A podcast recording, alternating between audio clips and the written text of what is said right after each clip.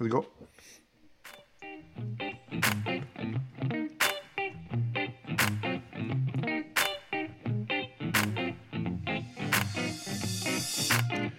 Bonjour et bienvenue aux engagés publics. Mon nom est François Larouche et aujourd'hui, je suis avec. Alizé Noumeden. Hey! Bonnie Al-Nazir. Et cette semaine, le projet de loi 21 est bloqué.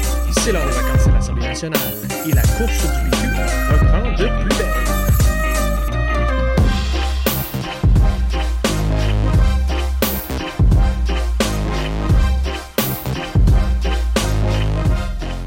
Bonjour tout le monde! Salut. Bonsoir. Bonsoir, bienvenue à cette version vidéo, test vidéo des engagés publics, euh, essai numéro 2. Euh, bonjour Ronnie, bonsoir Élisée. Bonsoir, bonsoir. Est-ce que vous êtes euh, pas Salut, trop salut. traumatisé qu'on se voit? Moi, moi, je suis satisfait de ma coupe de cheveux en l'envoyant. Donc, euh, tant mieux. Puis les gens pourront pas le voir Non, pour l'instant, pour l'instant. pour l'instant. Élisée, tu vas bien? Oui, ça va super bien. Ouais. Euh, Qu'est-ce que tu fais de bon, Élisée, ce temps-ci? T'as une belle journée? Ah! Ouais, ouais, c'est. euh, ça va. Ça va mieux aller, ça va mieux aller. On va s'ostiner un Ah, peu, là, tu chaud. voir, ça va être le fun, là. Arc-en-ciel, arc-en-ciel. Ouais. Ça va, être, ça va bien aller. Ça va, ouais. Euh, mesdames et messieurs, euh, si vous euh, les avez pas encore entendus, allez pitchez-vous, après bien sûr l'écoute de ce balado actuel, euh, sur nos super entrevues avec Dominique Anglade, la chef, la nouvelle chef du Parti libéral du Québec, et sur le candidat à la chefferie au Parti québécois, Frédéric Bastien. Deux entrevues euh, qu'on a fait récemment aux engagés publics. Écoutez ça dès maintenant. Et sinon, on vous rappelle, on attend d'avoir un peu euh, quelques abonnés. On commence un nouveau service. Abonnez-vous à notre nouvelle infolettre pour euh, nous suivre et pour recevoir toutes les actualités qui sont débattues ici chaque semaine euh, dans nos épisodes. Et pour faire ça, vous allez vous abonner en visitant engagépublic.com. Euh, madame, monsieur, commençons avec euh, l'actualité à Québec City, ville du Rock. Au gouvernement, le, réseau de la santé est en train de bifurquer en termes de priorité. Maintenant, euh, tout est sur la préparation d'une deuxième, vague, dit Madame McCann, la ministre McCann. Euh, grosso modo, le docteur Arruda dit qu'il n'y aura pas de confinement total en cas de deuxième vague, mais ça fait partie des débats déjà de se bien se préparer à une deuxième vague à Québec. Mais, et je pense qu'on va un peu plus en parler, ça a été la dernière semaine de l'Assemblée nationale et on a beaucoup, beaucoup parlé euh, de la gestion de la pandémie euh, du gouvernement depuis ses débuts. Euh, L'opposition est assez insatisfaite du côté du PLQ. On dit qu'il y a beaucoup de questions sans réponse. Du côté de QS, on dit que ça a mal été généralement. Du côté du PQ, on dit qu'il y a eu trop de politisation dans la gestion de crise. Aussi, ça a passé un petit peu dans les médias sociaux. Le PQ a souligné un voyage qu'a fait le docteur Arruda juste avant la crise ou dans les débuts de la crise. Donc, ça a soulevé quelques questions à Québec. Vendredi dernier, grosse nouvelle, euh, ben, les trois partis d'opposition se sont ligués pour bloquer l'adoption du projet de loi 21. Donc, Québec est forcé de revoir euh, un plan de relance qui nécessite des modifications légales, faut aussi le dire. Euh, donc, l'opposition pour ce qu'il y a de proposé dans euh, les amendements à venir du gouvernement, l'opposition trouve déjà que c'est des propositions insuffisantes. Ça, ça augure bien. Côté annonce à Québec, euh, il y en a eu plusieurs, mais vu, qu'on est en fin de session, c'est un petit peu la liste.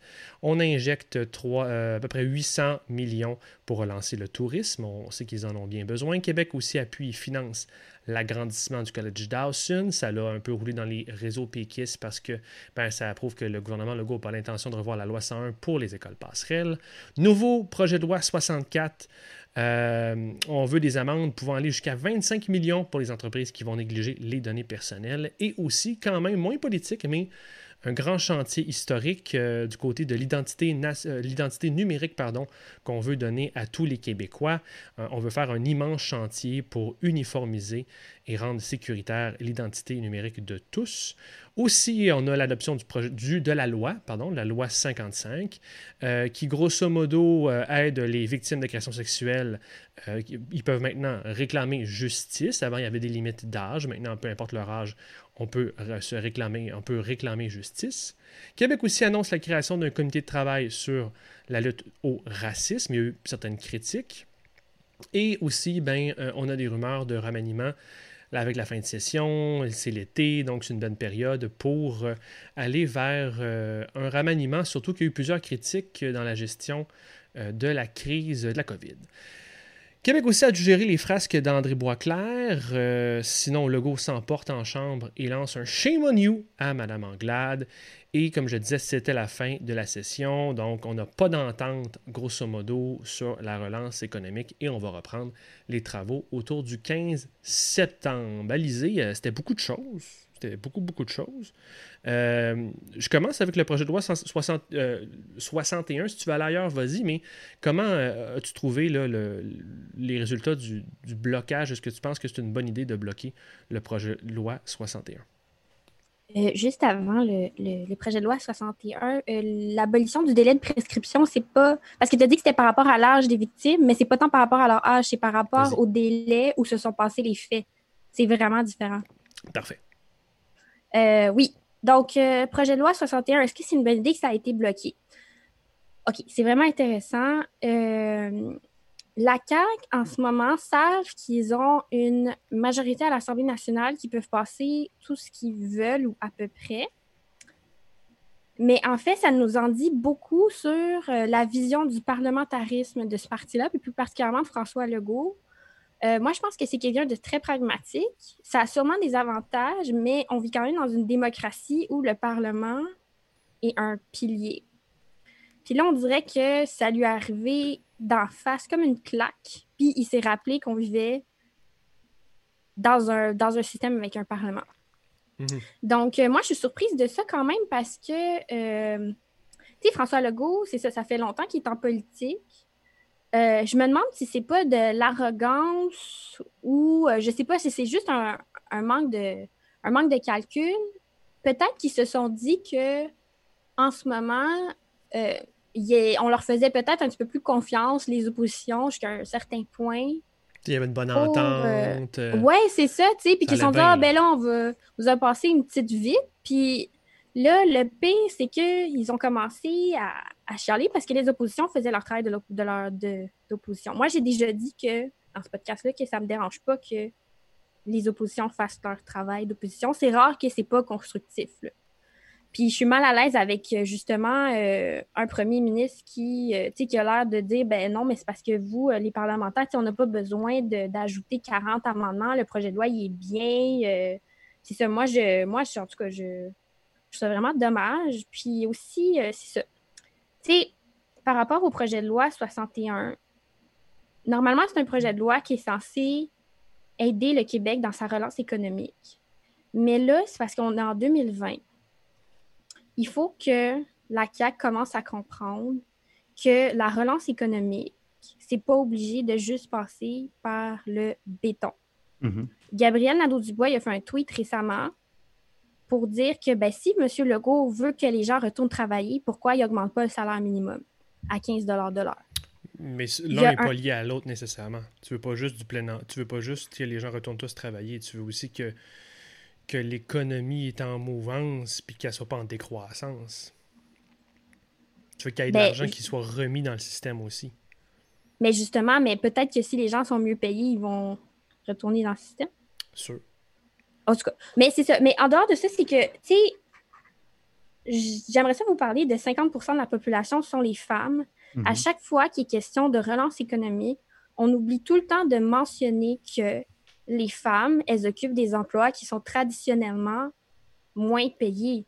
S'il n'y a pas de femmes au Québec, il n'y a pas de service public. Pour reprendre une, femme- une phrase de Françoise David, les femmes, vous les voyez euh, dans les soins de la personne, mais pas juste comme infirmières ou préposées. C'est souvent les psychologues, des orthopédagogues, c'est souvent des travailleuses sociales.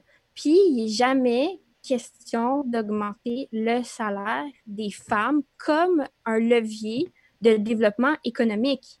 Elles, elles sont juste moins payées que les hommes. Puis, à chaque fois qu'on veut justement remettre de l'argent dans le système, on dit ben, on va construire du béton. Il y a tellement de choses qu'on peut faire autre de construire du que construire du béton. Puis ça, c'est sans parler du bypass sur les réglementations environnementales. Ronnie? Euh, ouais, ben, en parlant de femmes, justement, je pense que celle qui a le plus brillé dernièrement, c'est Sonia Lebel. là. Je veux dire, son, son cabinet. euh, Intense, hein, les deux euh, projets de loi, euh, c'est béton quand même. Elle est ouais, super bonne. Ah, elle est géniale. Puis justement, elle est où autour de la table? Elle est où dans les décisions qui se prennent? Surtout que tu sais, c'est l'ancienne procureure en chef de la commission Charbonneau. Ouais. Euh, je suis sûr qu'en ce moment, qu'elle s'en mord les doigts de ne pas pouvoir critiquer son gouvernement sur le projet de loi 61. Je suis sûr, je suis sûr et en fait, a, il y a j'espère sûrement le caucus, là. Il y a une place pour s'exprimer pour les ministres, comme on dit. Je suis sûr, je- en fait, j'ose espérer qu'elle leur, qu'elle leur rentre dedans en caucus puis qu'elle leur dit Voyons donc, ça n'a aucun bon sens. C'est sûr qu'elle a des petits dilemmes internes en ce moment. Ouais, c'est ça. J'écoutais euh, Maître, euh, j'oublie son nom tout le temps, là, Denis Galland, c'est ça, euh, le- l'ancien euh, inspecteur général de la ville de Montréal qui était aussi, euh, qui travaillait Sonia- avec Sonia Lebel sur la commission Charbonneau. Puis tous les commentateurs, les, les- les animateurs de la radio lui ont demandé euh, Qu'est-ce que vous pensez, Madame Lebel, elle est au gouvernement. Il dit Ah, écoutez, euh, je veux pas parler pour elle, là, mais dans sa tête, il sait qu'elle doit être un peu déchirée en ce moment-là. Euh, mais sinon, euh, sur le projet de loi 61, tu sais, je ne veux pas faire de comparaison douteuse en parlant des pays où est-ce qu'il y a des gouvernements qui sont appropriés des pouvoirs plutôt importants comme la Hongrie ou l'Inde. Mais tu vas en faire une? Mais je vais en faire une. Euh, ça commence comme ça, dans le sens que le gouvernement dit faites-nous confiance, on a besoin de plus de pouvoir pour la relance économique, puis ces projets-là sont vraiment importants, puis tout ça, puis tout ça. Mais en, en bout de ligne, est-ce que tu as vraiment besoin de pouvoir passer plein de choses par décret sans parlement pendant deux ans pour que genre l'économie reprenne? Mais non, parce que la solution, Alizé vient de la donner, c'est investir dans les femmes, dans la jeunesse, dans la relève, stimuler l'entrepreneuriat. Euh, c'est ça les solutions à la reprise économique. Puis, puis c'est pas qu'il n'y a pas de recette magique, mais c'est- pas en investissant dans les routes puis dans les dans le béton, comme Alizé a dit, que ça va, ça va reprendre. Donc, je pense qu'il est, est temps que la CAQ passe du 20e au 21e siècle, puis ça presse. Mais tu sais, euh, par rapport euh, au, euh, justement au projet d'infra- d'infrastructure et tout, je pense que ça, c'est une méthode qui a fait ses preuves dans le passé, en soit dit en passant. Mais le problème, c'est qu'avec les connaissances qu'on a aujourd'hui, tu sais, c'est- problématique qu'on décide autant de justement le faire probablement au détriment de l'environnement. Moi, je me demande si la CAQ, y a, ils écoutent leur gens au ministère de l'Environnement parce que, tu sais, peut-être que. En fait, il y a personne hein, qui est non, vraiment. hein, C'est que disait Clément la semaine passée. Non, mais c'est parce que l'affaire, c'est que non seulement il y a personne qui est expert en environnement dans, tout le Conseil des ministres, puis même peut-être à l'Assemblée nationale en ce moment, ben, du, côté de la CAQ, en fait, aucun député. Mais là, c'est un ministère avec euh, probablement, c'est ça, des milliers de fonctionnaires. Puis il y a tout ce qu'il faut, là. On sait ce qu'il faut faire. Il y a des projets, même au niveau municipal. Tu aurais tellement pu avoir une belle collaboration dans tous les paliers de gouvernement. Puis je pense, en fait, qu'ils comprennent pas comment ça marche un GES. Je pense qu'ils comprennent pas qu'est-ce que ça veut dire développement durable. En fait, j'ai une preuve qu'ils savent pas qu'est-ce que c'est développement durable. C'est comme euh, François Legault, euh, non, c'était c'était Benoît Charest, le ministre de l'Environnement, qui a fait une sortie quand il y avait une conférence sur le troisième lien, qui a dit que le troisième lien, c'était un projet de développement durable, parce que dans le développement durable, il y a de l'économie, puis ça, c'est bon pour l'économie, mais ce que personne dans le cabinet de Benoît Charest lui a dit, c'est que dans le développement durable, tu as trois piliers. Oui, tu as l'économie, mais tu as aussi l'environnement, puis tu as aussi tout l'aspect social. Mais pour que un projet s'inscrive dans une perspective de développement durable, c'est qu'il faut les trois en même temps dans le même projet. Bon, ben là, je vais me faire Hmm. l'avocat du diable, par exemple, parce que là, c'est c'est bien beau, puis euh, vous faites la promotion de belles valeurs, là, mais là, je vais me faire l'avocat du diable. Ouais. OK. Euh, on veut l'égalité, euh, pas l'égalité, mais une, euh, l'équité avec les femmes, euh, rémunération équitable. Parfait. On veut des projets plus verts. Parfait. D'ailleurs, j'ai même noté cette semaine qu'il y avait un léger qui disait que, ben, grosso modo, euh, une forte majorité écrasante, euh, écrasante des Québécois veulent des projets verts pour relancer l'économie. Parfait, good. OK. Mais j'ai remarqué le tweet d'Elsie Lefebvre. Vous vous, sou- vous vous souvenez d'Elsie Lefebvre? Mais oui. Ancienne péquiste, également à- conseillère municipale à Montréal, qui a exprimé quand même quelque chose d'intéressant. Elle disait, écoutez, là, j'ai été politicienne, j'ai été dans les, les sphères du pouvoir, c'est vrai que c'est long. C'est vrai que nos processus sont trop longs. Ben oui. Je dis moi pas que le aussi, je projet peux. 61 était, était trop long, mais dans le fond, il y a, il y a- il y a- dans le fond, il y a quelque chose qui a été identifié par le gouvernement qui était vrai puis qu'on aurait besoin de régler. Il est peut-être un peu trop tard pour la pandémie, là, mais c'est vrai qu'il y a un problème là qu'il va falloir, auquel il va falloir s'attaquer, right? C'est pas ça le problème, c'est que le, la CAQ aurait pu travailler ce projet de loi en accord avec les oppositions, puis ça aurait pu se faire relativement rapidement. C'est ça, c'est ça, l'affaire. C'est que c'est vraiment un gros manque de calcul. Je pense que tout le monde était fatigué de trois mois de pandémie, puis que ça a apparu, puis c'est ça. Puis, le pire, c'est qu'ils arrivent, ils n'arrêtent pas d'arriver avec des projets qu'on leur dit que c'est pas bon, puis ils comprennent pas. Genre, le PEC, là, je peux-tu en parler deux minutes? Comme, pour ceux qui qui ne savent pas c'est quoi, c'est un programme qui a été mis en place par Charest puis qui permet aux étudiants étrangers de venir euh, avoir accès à la citoyenneté, euh, à la résidence permanente plus rapidement quand ils complètent un diplôme ici. C'est de la rétention, c'est de l'intégration. C'est magnifique comme programme. Puis là, en novembre dernier, ben, Simon Jeanin Barrette a décidé de restreindre ce programme-là à une liste de professions spécifiques. Le mouvement étudiant, le mouvement, le milieu économique, tout ça, lui sont rentrés dedans. Il est revenu à la table de dessin. Il a promis aux étudiants qui étaient déjà ici, qu'ils allaient avoir une clause de droit acquis, puis que peu importe la réforme qu'ils faisaient, elle n'allait pas s'appliquer à eux. Et là, il est revenu. Puis qu'est-ce qu'il n'y a pas dans son projet? Une clause de droit acquis. Tu, tu brises tes promesses. Ensuite, tu arrives avec le projet de loi 61. Ensuite, tu arrives à. Tu dis qu'il n'y a pas de racisme systémique au Québec. C'est des choses de base que tu promets quelque chose à quelqu'un, mais ben, tu le fais. Tu, dis excusez, je me suis trompé, je, je, peux, refaire la même erreur. tu refais la même erreur? Tu arrives avec un projet de loi comme ça que tu veux passer en une semaine. Ils l'ont présenté, ils, pensaient vraiment qu'ils allaient étudier ça en une semaine. Moi, moi, quand je, tu sais, moi, je peux faire des travaux d'école peut-être euh, deux jours à l'avance puis avoir une bonne note, mais. Il y avait de la fatigue. C'est pas comme ça, tu sais. Hey, je vous amène ailleurs. Oui, vas-y, Valisé, ah, je vais vous amener ailleurs.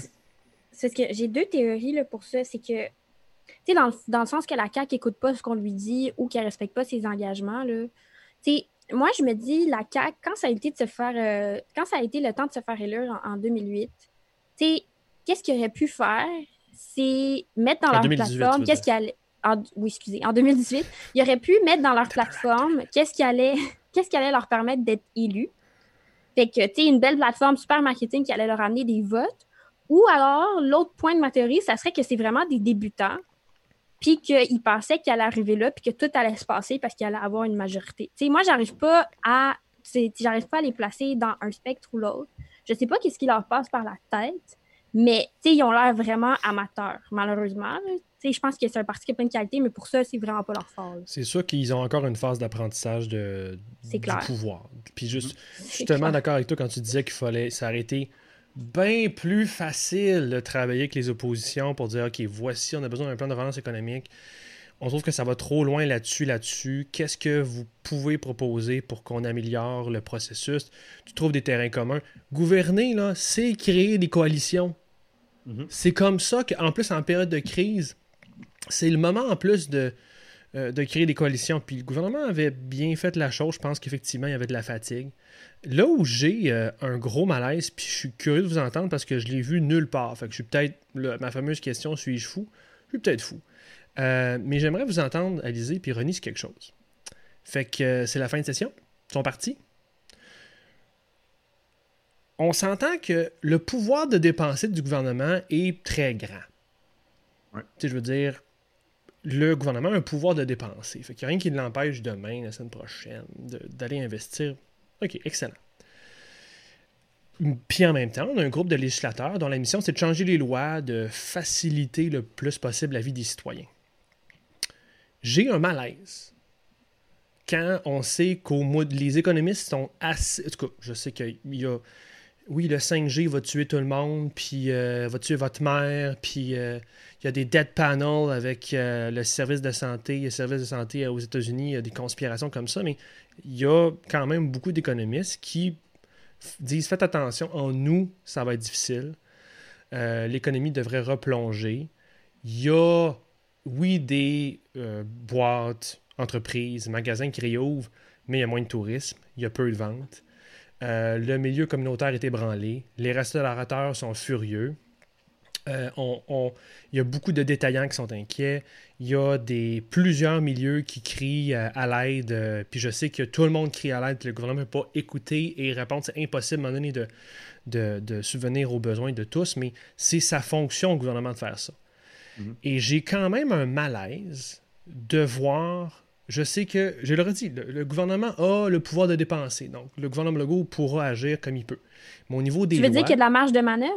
il y a une certaine marge de manœuvre, mais j'ai un malaise d'avoir vu les oppositions célébrer la mort du projet de loi 21, se taper dans le dos, là, puis aller dire Hey, on a arrêté le projet de loi 21. Fine, j'ai même moi dit moi-même que c'était pas la meilleure idée du monde. Puis après ça, partir en vacances. Hey, ben, bonne chance! Bonne hey, ton magasin, bonne chance! Comment ça? Comment ça? Qu'ils sont pas restés? Comment ça qu'ils n'ont pas essayé de continuer? Moi, ma première réaction, puis je me permets de le dire maintenant publiquement pour nos centaines d'auditeurs, euh, ma première réaction, ça a été de voir ça comme Wow, priorité aux vacances, le peuple attendra. J'ai vraiment pris ça comme. J'ai trouvé ça un. J'ai vraiment été surpris. Puis je comprends que. Puis j'entends des choses très privées des députés. Il y a des gens vraiment fatigués. Il y a des gens qui ont de la misère. Puis ce sont des humains, puis ils ont des vies, puis je comprends, puis qui, qui, qui aillent chercher l'aide ou qui prennent des vacances. Je sais qu'il y a des gens fatigués. Fine. Euh, mais j'ai quand même un malaise quand ton rôle, c'est d'être le législateur, qu'on se félicite d'avoir bloqué une relance économique, puis qu'on sac son camp en vacances. Suis-je le seul? Ouais. Toi, t'es à l'aise avec ça? Mais oui, parce que ça donnait vraiment trop de pouvoir, là. Tu sais, c'est. C'est ça, là, on aurait pu prendre notre temps, puis... Mais, euh, mais ça, là, tu, là, tu reviens sur le projet de loi 21, tu, tu reviens sur le projet de loi 21. Oublie le projet de loi 21, là. Moi, j'étais d'accord avec ça. Mais regarde la situation au Québec. Va pas me dire qu'il n'y a plus rien à faire, là. C'est pas vrai, là. Mais il n'y a plus rien à faire pour, pour éviter le, une recrudescence de la pandémie, tu veux dire? Ben, bon, premièrement, il y a encore peut-être l'opposition pour encore poser des questions et travailler avec le gouvernement pour voir on peut-tu changer les lois, on a-tu besoin de changer les lois pour faire une meilleure relance économique, accélérer peut-être des projets, faire des fast track? J'ai de la misère à croire. Tu sais, tu parlais d'équité salariale. Mais ben, go! Chris, qu'est-ce qu'on attend? Je veux dire, moi, j'ai un peu de malaise quand c'est. en- Puis je veux juste parler d'économie deux secondes, puis c'est Jay qui, qui aurait pu nous en parler. Mais ce que je comprends, c'est que c'est dès maintenant qu'il faut investir comme Montréal vient d'annoncer aujourd'hui, Ouais. comme d'autres pays font dans le monde. Parce que je m'excuse, en nous, là, il va être trop tard. Là, on va les avoir les mois encaissés. Puis même si on a des retards, puis si nos projets sont trop longs, ben c'est maintenant qu'il faut faire des annonces puis des changements, des changements législatifs pour que dans des mois, ben là, on commence à avoir des impacts économiques qui, qui aident la- une crise éventuelle à venir qui va être pire apparemment en nous. Donc, du coup, je trouve Ouais, que c'était spécial. c'est- le gouvernement qui a le pouvoir de prolonger la session parlementaire.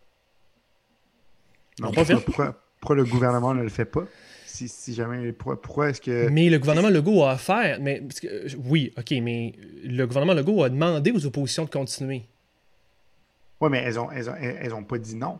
Ben, ils n'ont pas dit oui non plus, parce que sinon, ils auraient continué, non? Effectivement, mais c'est parce que le, le- le- je comprends. je Tout, comprends tout le monde est à blâmer, là. Tout le monde. J'ai l'impression que tout Oui, le monde est à blâmer. je comprends ton point, je comprends où tu vas en venir, mais je veux dire, tu sais, si on vous dit votre projet il est mauvais, puis, puis vous, il va, tu sais, je vais reparler du Ils sont PEC. fatigués.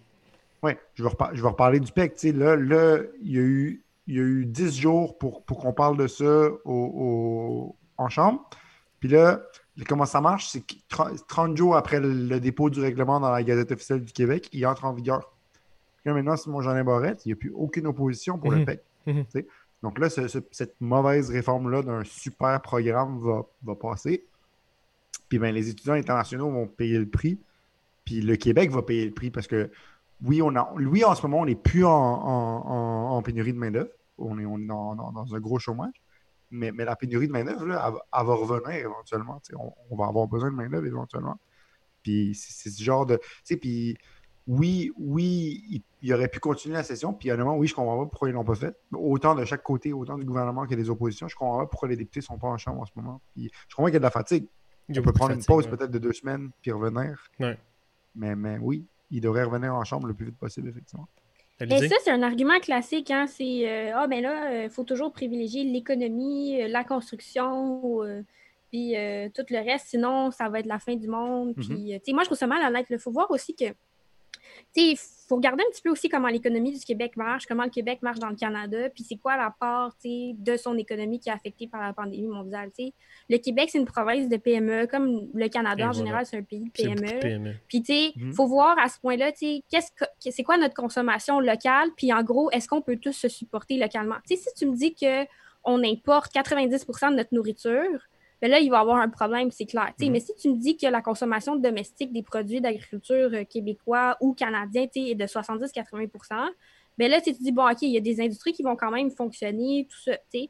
Puis, Mhm. tu sais, c'est pas le Québec, ben, d'après ce que je comprends, c'est pas le Québec là, qui paye les prestations de, de, de chômage directement. tu sais. Il y a plein d'affaires qu'ils peuvent faire. puis Ils peuvent dépendre. Ah, Ils peuvent ça. s'asseoir sur le Canada, dans le fond. Là, tu sais. Mhm. Moi, ça me choque vraiment pas tant que ça. Puis, tu sais, c'est pas vrai que c'est parce qu'on n'a pas validé, c'est pas vrai parce qu'on n'a pas starté des, des starté, ouf, c'est pas vrai que c'est parce qu'on n'a pas commencé des, des projets de- d'autoroute cet été que le Québec va moins bien se sortir de la pandémie. Non, ça, je, ça, je suis d'accord, ça, je suis d'accord avec toi. Mais c'est plus, de- tu sais, par exemple, là, Justin Trudeau, bon, on, on va en parler là, du fédéral, mais on, on peut, on peut bien dire ce qu'on veut, mais le fédéral, tu sais, il aide les gens, là, tu sais, il en met de l'argent. Là. Puis, puis là, on va se plaindre de la PCU qui est prolongée.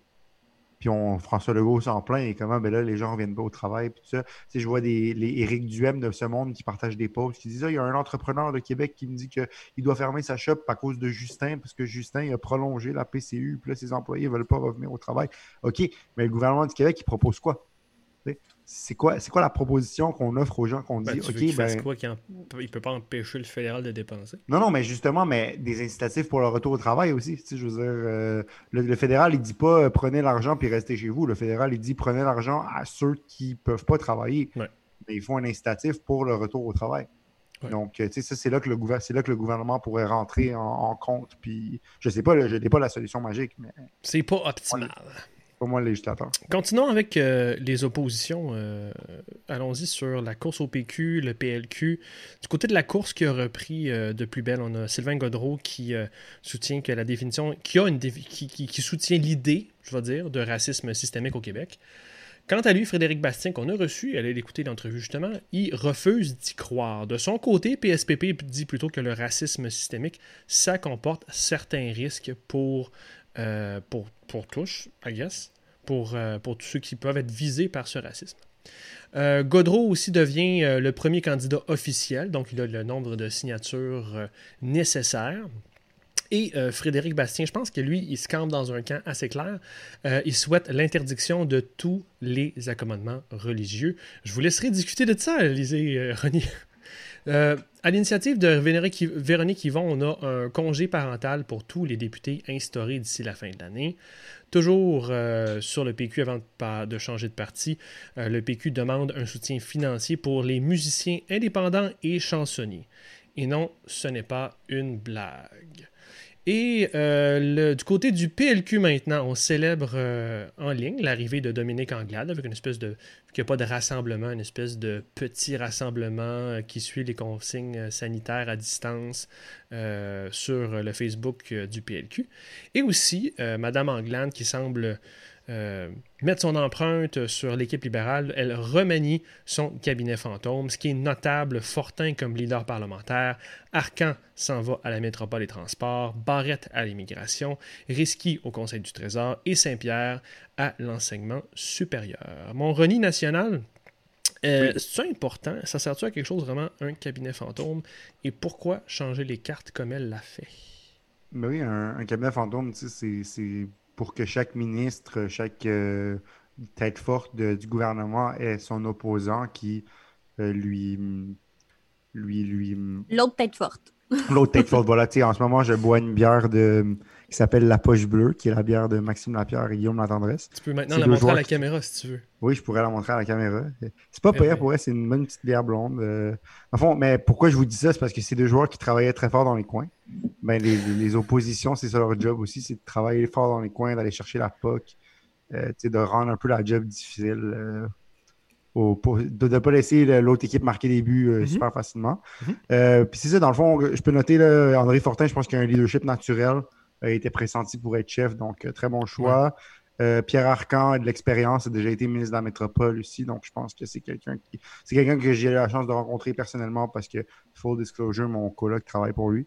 Donc euh, c'est c'est quelqu'un que j'ai rencontré plusieurs fois qui est très, très- Merci, René, pour ton honnêteté. Mais écoutez, euh, sa- salut Armand si t'écoutes. Je sais qu'il écoute pas, mais si jamais il écoute, salut. On va lui envoyer. Euh, c'est ça. Euh, sinon, euh, Marois Risky, le- je l'aurais laissé à l'enseignement. Je trouve qu'elle faisait un très bon travail. Euh, Monsef Déragi aussi faisait un excellent travail à l'immigration, notamment sur le PEC. Le prix du galon aussi, euh, me semble. Pardon? Il a pris du Oui, galon. Monsef Déragi, c'est beaucoup. Il a déposé d'ailleurs un très, très beau projet de loi euh, sur la santé mentale des agriculteurs et de- des, euh, des entrepreneurs. Euh, donc voilà, c'est quelqu'un qui a pris beaucoup de galons, donc je ne sais pas pourquoi on l'a changé de poste. Mais bon, Mme Anglade voulait faire ses moves, elle voulait mettre son monde en place. Et Hélène David, comme, comme présidente, présidente de Caucus aussi, je pense que c'est un très bon, très bon move. Elle a un leadership naturel. Je pense aussi que c'est quelqu'un qui est respecté. Donc, euh, je pense qu'elle va savoir euh, un peu rallier ses collègues. Euh, sinon, qu'est-ce que j'aurais à dire sur le PLQ? Euh, j'ai pas assisté au rassemblement numérique, j'aurais pas le temps, malheureusement. Mais ça avait l'air sympathique. J'ai beaucoup d'amis qui étaient là qui m'ont dit que c'était le fun. Ben, c'est ça. J'ai écouté quelques podcasts avec Denis Canglade, dont celui qu'on a fait avec elle. Yes. Euh, J'aime j'aime beaucoup sa vision. Euh, je sais pas si elle va gagner les élections, je lui souhaite bonne chance. C'est quelqu'un que j'aime beaucoup. Euh, y voilà. a-tu un doute dans ta voix? Ben, C'est dans pas comme deux- si la CAQ euh, avait comme. C'est quoi? C'est. Prochaine 1000% élection, c'est combien de pourcents, euh, genre? d'appui Ouais, des c'est- Québécois en ce moment? C'est ça, tu sais, je ne sais pas si le PLQ va former le gouvernement. Déjà, moi, je pense que pour le PLQ, euh, réduire la majorité à une minorité, ça serait un exploit, déjà. Donc, euh, si jamais c'est ça qui arrive, mais c'est sûr qu'on, que, que je suis pas un, personnellement, tu sais, je suis pas aligné avec la CAQ complètement idéologiquement, donc de voir un autre gouvernement, c'est pas quelque chose que je détesterais, mettons, mais euh, on va donner la chance aux coureurs. Ils ont encore deux ans pour se prouver ou pour faire des erreurs et se faire remplacer. Mhm. À voir, ça va être excitant. Allez-y.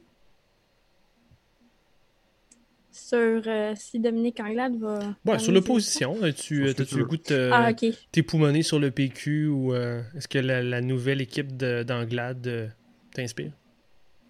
Mais c'est ça, il n'y a pas de candidat femme au PQ, hein. Non, euh, c'était un regret. Il y a beaucoup de gens qui voulaient encore que Véronique Yvon se lance, mais euh, non. Ouais, mais ça, comment ça se fait que si on n'a pas Véronique, Véronique Yvon, ben il n'y a personne d'autre pour y aller, tu sais. C'est, c'est plate, là. Ben, Ouais, il y a, en fait, c'est pas, c'est pas vrai, excuse-moi. En fait, c'est un, c'est un mensonge. Il y a, il y a une candidate dont le nom m'échappe qui, est, euh, qui a été euh, une candidate, euh, je pense, dans la Beauce. Là, mais là, je vais la googler pendant que tu dis des choses, Lisée. Parce qu'il y a une candidate qui est plutôt pas très connue, qui Ouais. recherche en ce moment des, candidats, des, euh, des signatures, donc elle n'est pas encore candidate officielle. Mais, euh, fait que c'est ça. Dis des choses pendant que je google son nom. Mais euh, sinon, euh, ben oui, c'est ça, comme le dit Ronnie, euh, tu es, nouvellement chef d'un parti, ben tu, tu, tu, tu mets tes, tes pions sur le, sur le jeu, puis euh, Ouais. c'est ça, c'est... euh, je veux dire, tu sais, euh, avec euh, les députés qui- qu'il y a en ce moment, c'était pas mal des candidats vedettes, là, tu te trompes pas vraiment là, si tu les mets dans Ouais, ton cabinet fantôme, puis... c'est ça, là. voilà, voilà. Mais tu sais, il y a un autre. Parce que ça va être plus intéressant à apprécier, je pense, quand la CAQ va faire son remaniement aussi. sais. Mhm. Ça va être le fun de voir qui se retrouve où, tout ça. Fait que, voilà. Je pense qu'ils sont dus, là. Hey, j- façon, euh, J'ai retrouvé notre femme euh, péquiste. C'est euh, l'avocate Gloriane Blais. Euh, Ah. Elle a été euh, candidate à quatre reprises dans le passé pour le PQ et elle est dans l'Estrie. Intéressant. Mm. C'est c'est Jérémy qui pourrait nous en dire plus, je pense. Donc, euh, probablement. Et on, on lui fait de bonnes Mais Alizé, euh, peut-être question pour toi. Qu'est-ce que tu penses du fait qu'il y a des candidats du PQ qui disent que le racisme systémique, ça n'existe pas? Partons un peu là-dessus. euh, je, je Mais des moi, moi, mais peut-être pas parce que moi, je, je vais en parler de front avec ce qui est arrivé au bloc. Ok, Puis, ben, euh, si je, veux- trouve, je trouve que ça, ça faut qu'on en parle tantôt. Ça vous va? Ok. Ouais, ouais, pas de problème. On peut, on peut. euh, On va bifurquer cette, cette conversation. Je vais, moi, je vais finir avec le PQ avant qu'on aille là-dessus, peut-être au Canada, Ok. justement. Ok. Je vais bifurquer et je vais revenir sur le PQ. Euh, je trouvais ça assez curieux quand même de voir les, les. J'en ai déjà parlé aux engagements publics. Les, je trouve des fois qu'il y a des campagnes qui. euh, on semble beaucoup viser les vieux péquistes, hardcore, et euh, on semble peu aller chercher de nouveaux membres, de nouvelles cartes, de nouveaux sympathisants. On ne cherche pas à convertir, ou du moins pas beaucoup. Euh, Il y a peut-être Nantel qui a l'air d'être un peu plus. Euh, semble a des positions qui sont parfois très péquistes, là, mais qui, on semble un peu plus aller euh, at large, euh, population en générale. Je sais qu'on regarde vraiment les positions de Frédéric Bastien, je pense que c'est réellement ce qu'il croit. Là, pour avoir fait l'interview avec le gars, je pense que c'est juste ses valeurs profondes. là. Mhm. Euh, mais euh, du côté de PSPP, on l'a connu sous un ciel différent. Je vais dire. C'était une autre époque. Là, on a vraiment l'air d'aller full speed sur les hardcore péquistes. Euh, tu sais, quand, puis je suis de vous entendre là-dessus, la, jeunesse n'est pas toute uniforme. Hein. Fait il y a quand même, faut pas oublier que le premier parti chez les jeunes en ce moment, c'est la CAQ. Donc peut-être que c'est une mon réalisation de dire ça. Peut-être qu'il y a des jeunes au Québec qui sont interpellés par des messages euh, plus comme ça, plus identitaires. Euh, mais déjà, euh, je trouve ça intéressant de voir que on, on, on, on, sent vraiment tabletter sur OK, qui va voter? Ma logique, là, c'est OK, moi, je fais de la communication. À qui je parle? C'est quoi mon message de campagne? Qui va me faire gagner? On dirait que la solution à ça, la réponse à ces questions-là, c'est OK, ben, ceux qui vont voter, c'est à peu près juste ceux qui ont leur carte de membre depuis 50 ans, euh, qui, qui, vraiment sont des sympathisants depuis euh, Belle Lune, qui n'ont pas encore quitté le navire, puis c'est à eux qu'on parle pour l'instant. Puis j'ai hâte de voir avec euh, l'introduction des sympathisants qui pourront voter, pas seulement mhm. les membres. Guy Nantel, qui est en plus là-dedans, va être capable de convertir des gens. Euh, la pandémie qui a comme un peu arrêté la chose.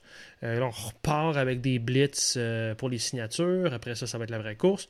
J'ai hâte de voir si c'est un bon calcul. Peut-être que pour remporter la, la, course au parti, puis pour être chef du PQ, c'est un calcul stratégique valable. Euh, mettons le, débat des valeurs de côté, mais je m'interroge après ça qu'on va vouloir aller à l'élection générale.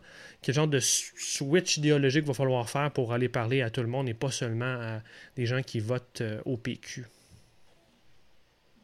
Mais allez-y, tu veux-tu y aller ou je vais en premier? Mais, tu sais, le PQ, il lutte pour sa survie en ce moment, c'est plate, là, mais c'est ça. Fait que je suis sûre qu'eux, dans leur réunion, tout ça, ils en parlent beaucoup, là. Fait que, tu sais, à ce moment-là, c'est la fin justifie les moyens, tu sais. Après, euh, moi, j'ai une perspective très montréalo-centrée. Je n'ai pas vécu ailleurs au Québec, mais. hey! Tu n'habites pas à Repentigny? Ouais, c'est ça. Ouais, mais en tout cas, oui, j'ai grandi euh, partie de ma vie à Repentigny. Mais ouais, c'est ça, c'est que, tu sais, moi, j'ai. Tu sais, c'est parce que c'est plate, là, mais moi, je me demande si le peu de votes que le PQ a eu aux dernières élections, est-ce que c'était plus pour l'indépendance ou parce que, justement, il y avait un discours super identitaire? Tu sais, c'est plate de même. Ah, ouais. Puis aussi. Euh, Peut-être parce qu'il n'y avait pas vraiment de message, là, mais ça, c'est un autre débat. oui, mais en tout cas, on pourrait, oui, on pourrait, euh, parler pendant, on pourrait parler pendant deux heures de dernières élections au Québec, là, mais mhm. aussi, tu sais, c'est tellement rébarbatif. Comme je sais pas, tu sais, moi, je pense que vraiment, ce discours-là, c'est rébarbatif, puis ça commence à être une cassette.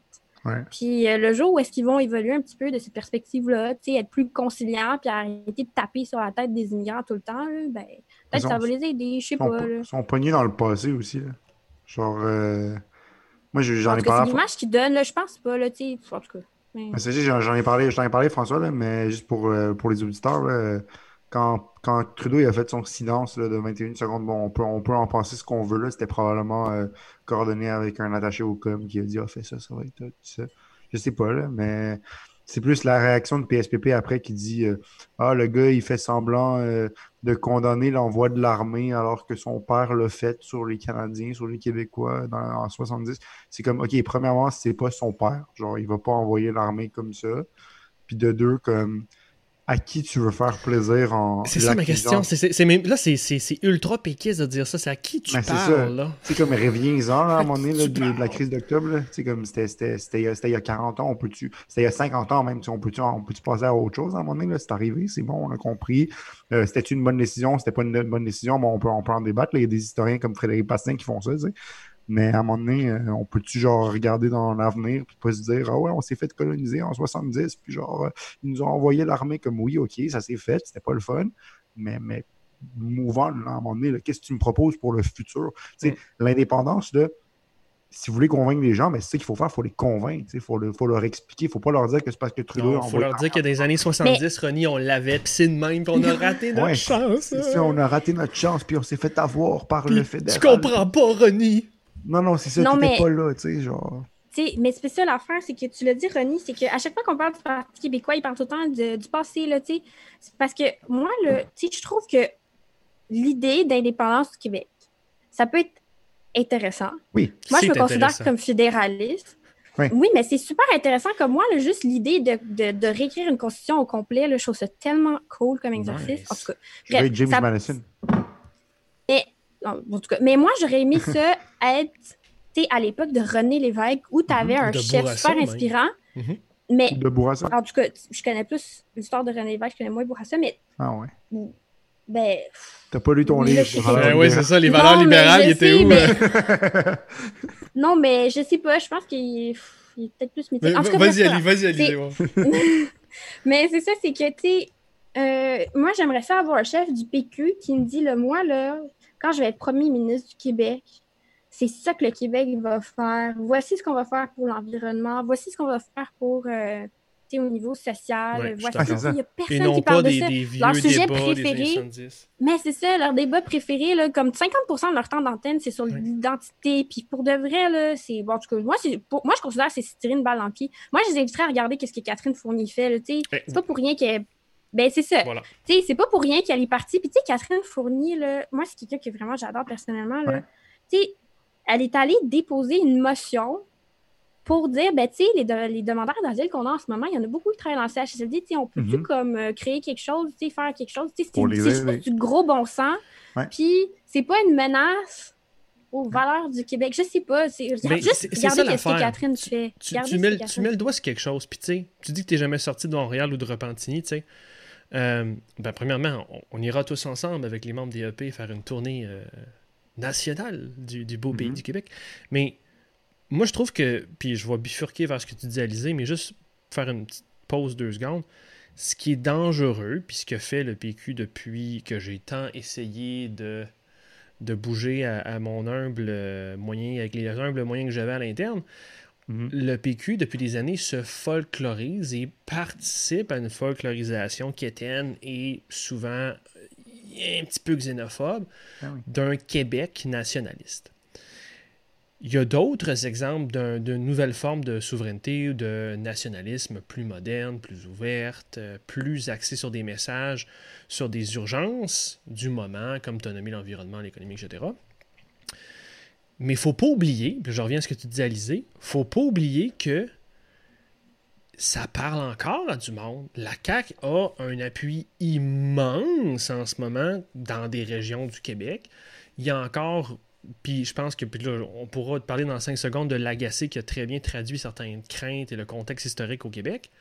Mais tu sais, il y a encore du monde qui, qui ont qui ont besoin de, de vivre ces, ces valeurs-là, de, de- de se faire rassurer, puis de, de s'assurer qu'il y aura une pérennité d'une certaine manière de vivre au Québec. Fait que je peux, je peux comprendre qu'on veut moderniser la chose, on veut pas relancer les vieux débats depuis les années 70, mais euh, malheureusement, il faut se souvenir que, euh, tu sais, euh, on est pas mal montréalo-centristes, les trois et sites, là. Que Mais qu'on soit, soit montréalais ou pas, là, je pense que tu sais, c'est toujours plate quand c'est du sucre sur le dos des immigrants. Ouais, Oui. c'est ça. De, n'importe qui, Et by puis à way. cause de ça, ouais, mais à, à cause de ça, tu sais, François, là, comme je comprends que ça parle à du monde puis tout, mais c'est ça, tu sais, il faut se demander, il faut sérieusement se poser la question, c'est quoi la responsabilité sociale d'un chef de parti?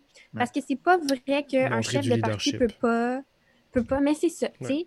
Puis, euh, en tant que chef d'État ou chef de parti politique, c'est problématique quand, par exemple, tu reconnais pas euh, l'impact du racisme systémique dans la société. Mhm. Parce que tu as une existence. responsabilité, tu portes, ce que tu dis, les gens l'entendent, les gens, tu comprends? Fait que c'est ça, moi, avec quoi je suis, je suis vraiment mal à l'aise, c'est que oui, OK, peut-être qu'ils ont peur puis tout, mais c'est peut-être parce que justement, on a laissé depuis des années au Québec des politiciens puis des gens dans les médias dire que les immigrants, c'était une menace, que ça a participé à mousser ce phénomène-là. Sais, Il faut se poser la Oui, question mais- aussi. Là. Oui, Fait mais attention, ça doit être un peu concomitant, là, mais on a toujours les politiciens qu'on mérite aussi. Les politiciens oui, sont le mais- reflet d'une société. Je veux dire, c'est, nous autres qui avons mis Jean Charest au pouvoir, c'est nous autres qui avons voté non deux fois, c'est nous autres qui avons mis la CAQ au pouvoir. C'est, il y a- il y, a des gens qui ont mis ce monde-là au pouvoir aussi. Mais tu as raison. Mais il y, a, il y a un peu des deux, j'imagine. Ouais, Rendu là, c'est- l'œuf ou la poule aussi, là, mais Ouais. regarde, moi, ce que je peux te dire, François, là, c'est que, tu sais, j'en ai entendu des affaires, là, puis, tu sais, je suis tannée qu'on me demande si... Tu sais, je suis tannée qu'on me demande, genre, ah, ben, t'es né où? Je suis tannée qu'on me demande, tu sais, c'est ça, là, à un moment donné, il va falloir que ça arrête. C'est sûr que... Mais, hey, moi, pour vrai, ben, je connais en Repentigny, mais c'est ça t'as que mis je dis. pointe aux trembles sur le site Pointe des engagés, ouais. Non, mais, mais moi, ma- tu sais, OK, à 7 ans, j'ai déménagé à. Mhm.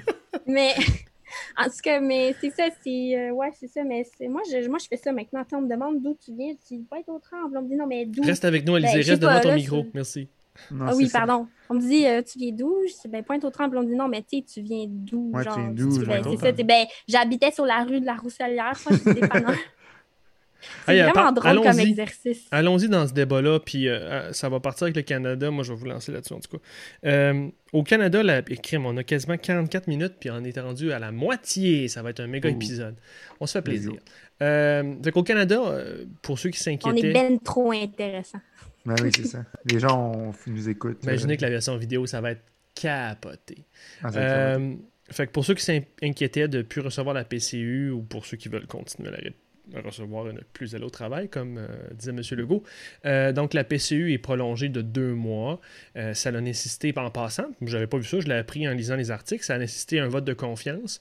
Ouais. Et c'est le NPD qui a donné sa confiance au gouvernement, aux communes, pour ne pas tomber. Mais ça, je pense que personne ne s'attendait à ce qu'on retourne en élection. Ottawa aussi est prêt à euh, régulariser les demandeurs d'asile qui travaillent dans le système de santé. Je pense qu'on s'entend qu'en ce moment, c'est un besoin. hein, une mauvaise idée. C'est pas une mauvaise sais. Euh, Trudeau euh, ne s'entend, enfin le gouvernement, devrais-je dire, euh, ne s'entend toujours pas avec Québec pour une prolongation de l'armée dans nos CHSLD au Québec. Un peu dommage, on verra.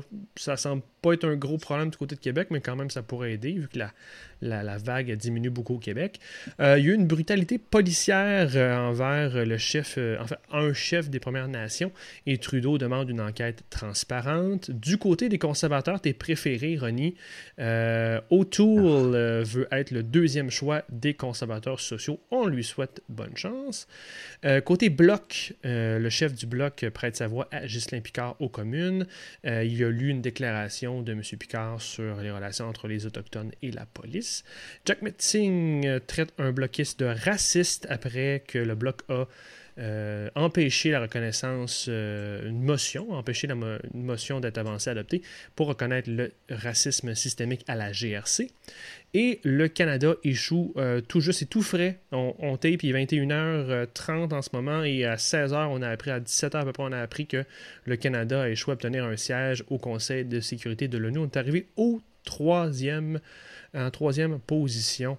Fait que on, on va un peu ignorer ma question que j'ai préparée, Alizé, mais allons-y avec cette idée que, que justement le, le racisme systémique existe ou pas.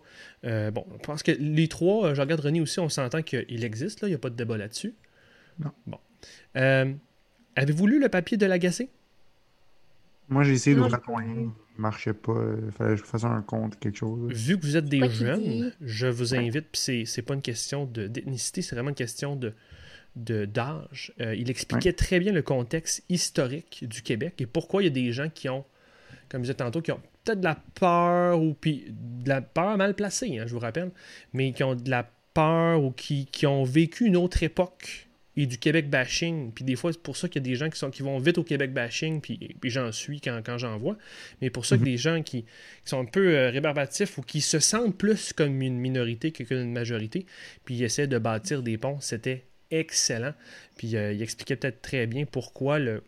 Tu sais, quand il y a cette population qui, qui existe, quand on est en phase comme gouvernement avec ces gens-là, lui, son hypothèse, c'est que du côté du, de M. Legault, et c'est le pont que je faisais avec le Bloc, je pense que c'est la même logique. Le Bloc se colle énormément à ce temps-ci, puis depuis l'élection, euh, au gouvernement du Québec, puis à des positions plutôt des fois très consensuelles euh, dans la majorité. Donc, euh, c'était très bon de voir cette explication de l'agacé. Je vous invite fortement à lire ça si vous ne l'avez pas fait encore. On va faire ça. Rien là-dessus, rien sur le bloc ou Jack McTing ou. Ah euh, oui, ok, ok, tu Est-ce que le bloc c'est des euh, racistes? Euh, Je peux vous lancer comme ça, mais je trouve pas que le bloc c'est des racistes. Est-ce qu'il aurait fallu qu'ils laissent passer la motion? Probablement. Euh, ils l'ont fait par mesure stratégique comme M. Legault ne veut pas reconnaître le, le racisme systémique, c'est ce que j'en comprends. C'est ça, mais je, je comprends pas. Bon, je, je peux comprendre. le- en fait, le- l'article de l'agacé que tu as mentionné, euh, je, l'a- l'avais survolé là, quand, il, quand il avait été publié, mais même si oui, il y, a des- il y a des gens qui ont vécu du bashing, puis euh, Et du racisme, des fois, en passant. du racisme, oui. C'était- une forme de racisme sur le, sur le fait que tu étais francophone, puis tout ça, tu sais, que dans, dans Ah, temps, définitivement. définitivement. Mais je peux pas, justement, si tu l'as vécu, puis tu as déjà vécu ce qu'on appelle un système d'oppression, je comprends pas Et voilà. comment tu peux aujourd'hui nier que il y a d'autres gens qui vivent la même chose. Mais c'est ça, je suis tellement d'accord avec toi, René. Ça, ça m'échappe. Ça m'échappe. C'est ça, c'est sûr. Tout gain pour une minorité est un gain pour toutes les minorités. Non, c'est ça, exactement. Souvent, Donc, souvent. C'est c'est ça, donc, donc je comprends pas, tu sais, parce que les Québécois, puis les, si on le dit à l'ancienne, les Canadiens français, comme on appelle ça, ont, ont clairement shifté de la minorité un peu opprimée, donc ben, un peu beaucoup, là, selon à qui tu demandes, à aujourd'hui être les dominants au Québec. tu sais, Puis c'est- c'est clair, là, tu sais, ça- donc c'est clair que pour leur shift, ben, il y a eu des gens qui ont été un peu laissés derrière, un peu, qui ont été, ils ont été un peu le tremplin qui, a, aidé à cette ascension-là, parce que les immigrants ont contribué à cette ascension de, la du, Québec français, dans le Québec Inc., dans, euh, dans les, dans les, dans les le, le système de santé, dans, dans- dans plusieurs domaines. Non, mais on les a comme oubliés, puis on les a laissés un peu derrière. Donc, maintenant, c'est juste une question de les prendre dans l'arrière, puis de les ramener au même niveau. C'est juste ça. C'est ça le racisme systémique. Le racisme systémique, c'est ce qu'Alizé décrit, c'est quand on lui demande d'où elle, elle vient, c'est pas mal intentionné. Mhm. C'est peut-être juste basé sur l'ignorance. C'est ma boss quand j'avais 20 ans au couche-tard qui me cédule le matin de Noël en se disant Ah, t'es musulman, toi, donc tu fêtes pas Noël. Un, je suis pas musulman, deux, je fête Noël. Tu Elle était, elle était pas, mal Non, intentionnée. mais la tu sais, parce qu'en Syrie, en plus, tu sais, c'est un pays où est-ce que t'as tellement comme les religions qui sont super imbriquées les unes dans les autres. comme ça. C'est ça. Tu sais, mais la madame était pas mal intentionnée. Là, Ouais, tu mais avant. elle a fait un pas fâché, vraiment là. sa couleur de peau. là. C'est comme. Non, non, c'est ça. tu ben, mais c'est ça le racisme systémique. Mais c'est aussi tu sais, mon ami qui arrive pas à, à se trouver un appart parce qu'il Ouais. y a un nom québécois, donc il est noir. Puis là, quand il arrive pour rencontrer la personne, ben, la personne voit qu'il est noir. Ah ouais. elle donne pas l'appart. C'est une question de Dominique Anglade qui raconte dans un podcast que euh, tu, peux être, tu peux être minorité plusieurs fois. Tu peux être femme, euh, noire, Ouais. en plus si tu es lesbienne. Exactement ce que j'ai. Plusieurs layers, c'est ce qu'on appelle l'intersectionnalité. Donc, c'est comprendre ces choses-là. Puis, puis je pense que c'est juste si tu leur expliques aux gens qui disent qu'il n'y en a pas, ils vont comprendre. Puis je pense que la meilleure chose qu'on peut faire, c'est de dire c'est Hey, toi, tu te plains pas que dans les années 70, 60, 80, peu importe, les Québécois étaient opprimés de même. Ben imagine-toi donc aujourd'hui, là, pendant que toi, tu es rendu confortable parce que tu es Québécois, de souche, ben il y a des gens qui sont Il y pas. a encore des combats C'est la même chose que toi, tu vivais. That's it. C'est pas plus compliqué que ça. Alizé?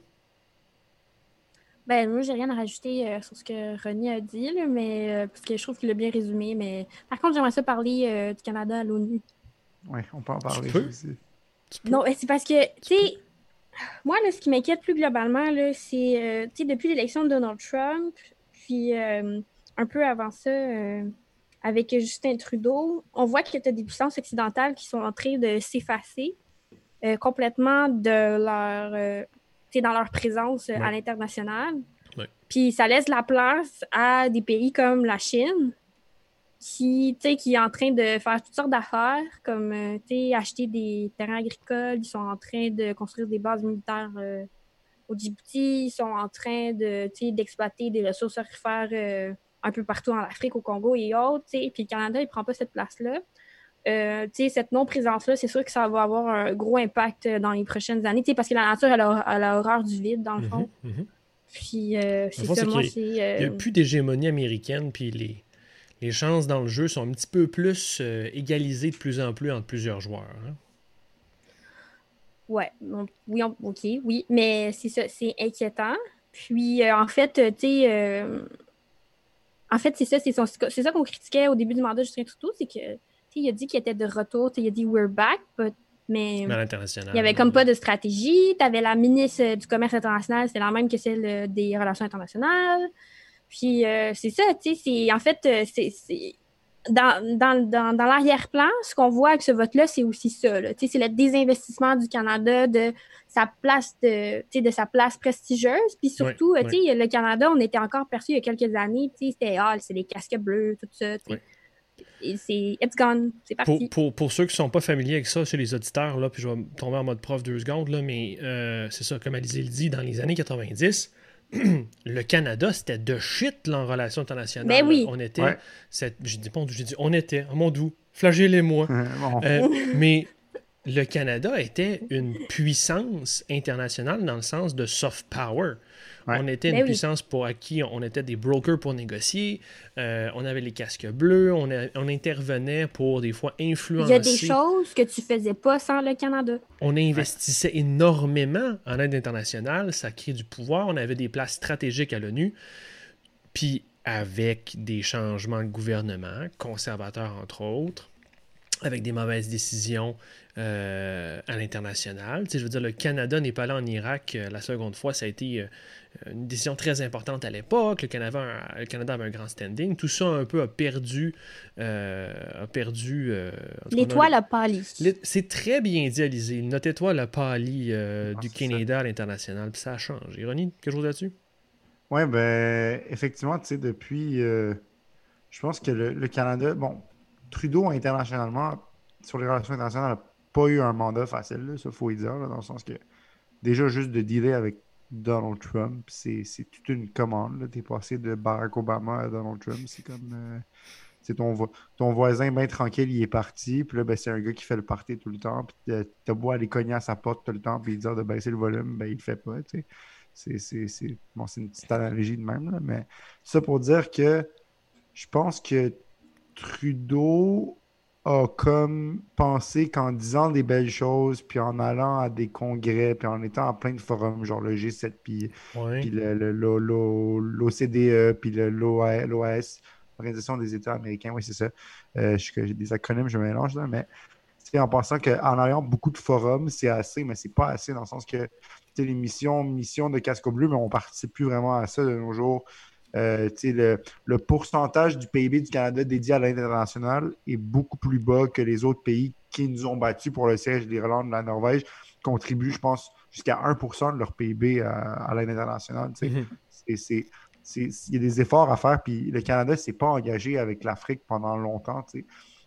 Puis là, maintenant, ben, cette défaite-là, c'est pas. faut pas voir ça comme un échec lamentable, il faut voir ça comme voici ce qui vous manque à faire, voici ce que vous devez faire pour y arriver. Parce qu'un siège au, au Conseil, au Conseil euh, de sécurité des Nations Unies, c'est quelque chose de majeur. Les gens ne comprennent peut-être pas l'importance, mais en Ben, tu étant- expliquer? euh, parce que- Ouais, ben, que- rapidement, en étant, en étant quand tu et dans le fond, le Conseil de sécurité, euh, il y a cinq membres permanents, donc la Chine, la France, les États-Unis, la Russie et, la- et la- le Royaume-Uni, qui sont les cinq gagnants de la Deuxième Guerre mondiale. Eux sont là en permanence. Là, tu as 10 membres non permanents. Puis chacun des membres préside le Conseil pendant un mois, deux fois, pendant le terme de deux ans, euh, qui, qui- qui est pour lequel le Canada aurait été élu. Puis dans le mois que tu présides, tu peux être en charge de l'agenda. Donc dire de quoi le Conseil de sécurité va discuter. Mhm. Dans les années 90, sous le ministre des Affaires étrangères Lloyd Axworthy, qui était avec euh, Jean Chrétien, euh, le Canada mettait- a, a fait signer un traité anti mine antipersonnel, a fait passer la responsabilité de protéger, qui est une convention internationale super importante, qui euh, garantit dans le fond la protection des peuples les plus opprimés. Euh, comme par exemple, c'est ce qui a guidé les, les opérations. En fait, c'est une, c'est une norme qui est ressortie après le Rwanda Mhm. après l'échec du Rwanda, la communauté internationale s'est dit plus jamais on va laisser quelque chose comme ça arriver. Euh, c'est ce qui a guidé le Darfour, par exemple, quand, quand- quand il y a eu toutes les affaires au Darfour, le, le génocide. Euh, on a aussi passé deux résolutions super importantes sur la sécurité internationale. Donc, le Canada, puis le, le protocole de Montréal aussi, ça a été dans les années 90, c'était sur, euh, je pense, la, la, la- la propriété de l'air ou quelque chose C'est avant. Kyoto. Hein. C'est ça. Donc, toutes ces choses-là se sont passées quand le Canada était au Conseil de sécurité. Donc, ça te permet d'être à la table décisionnelle. Bon, le, con- le- le Conseil de sécurité est une institution qui devrait être réformée. Là. Ça veut beaucoup de- de- de- de- d'académiques au niveau international qui s'entendent là-dessus, qui, qui le disent. Mais L'ONU aussi a beaucoup de réformes, l'OMC, mais ça reste le forum des grands pays dans le monde. Puis d'avoir Ouais. sa place à cette table-là, ben, c'est pas ça négligeable. change les choses pour vrai, là, tu sais. Ben oui, par exemple, le meilleur exemple pour illustrer ça, c'est que tu sais, il y a plein de gens qui s'entendent pour dire que ben, si la Russie, par exemple, n'était pas au Conseil de l'ONU, ben, la guerre en Syrie elle serait terminée plus longtemps. Là, Mhm. tu sais. Fait que euh, c'est ça. Exactement. C'est ça que ça donne quand. c'est c'est pas négligeable, justement. Donc, donc c'est- c'est. c'est- Puis je pense que l'erreur du Canada, tu sais, ça a pas été. C'est pas qu'ils qu'ils ont pas pris ça au sérieux, mais la vision qu'ils ont présentée était juste pas. Comme les bottines ne suivaient pas les babites. C'est juste ça. L'environnement que- surtout qui a fait mal? Probablement. La Norvège a un des, je pense, un des plus gros fonds souverains au monde. C'est la, la, Suède et la, Norvège qui sont rendus là, hein, c'est ça? Non, c'est euh, l'Irlande. L'Irlande, ok.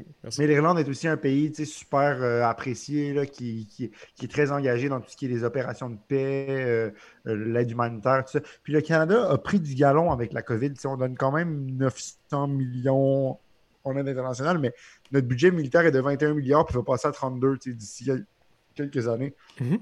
Donc, on devrait peut-être miser moins sur l'armée, qu'on n'a pas vraiment besoin, puis plus sur genre l'aide humanitaire, puis le, les, s'engager dans les forums importants. Euh, on, le fait, mais je pense qu'on peut le faire mieux. Non, mais soit tu le fais ou soit tu le fais pas. Tu fais-le au complet. Fais pas à moitié, c'est ça. Mais, je pense que le Canada a des bonnes intentions, puis je pense qu'ils vont apprendre de cette leçon-là. Puis, Puis ils perdront pas de vote au pays pour ça. En tout cas, pas beaucoup. Là, non, c'est ça. Je pense pas. Je pense pas qu'il y ait des gens, dans la vie, au pays qui vont être comme oh non, t'es pas allé à l'ONU, euh, je vais pas voter pour toi. Je pense que Trudeau s'est attiré un capital de sympathie pendant cette crise-là.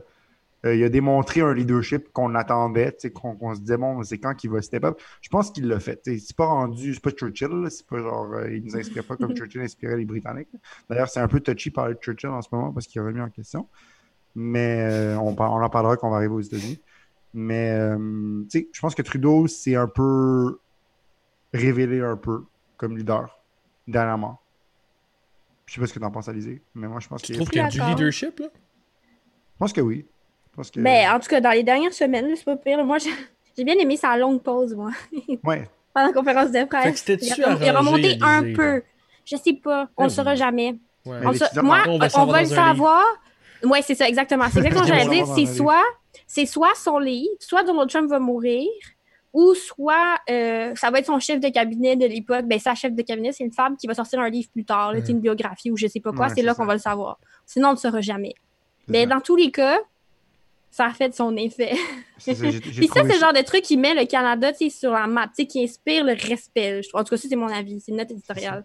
Je pense pas que, tout le monde partage Parce que allé sur Trump, c'est facile. C'est facile. Ça aurait été facile de dire Ah ouais, c'est un fasciste, un dictateur, euh, tu sais, fuck him, blablabla. Ah, ça dépend, hein? c'est facile. Ça dépend. Ouais, c'est facile, mais c'est ça. Mais tu sais, je pense que au niveau de la relation avec les États-Unis, le Canada gère ça le mieux qu'il Des intérêts économiques à garder une bonne relation avec les États-Unis. C'est vraiment pas Il y a surtout la plus longue frontière commune au monde.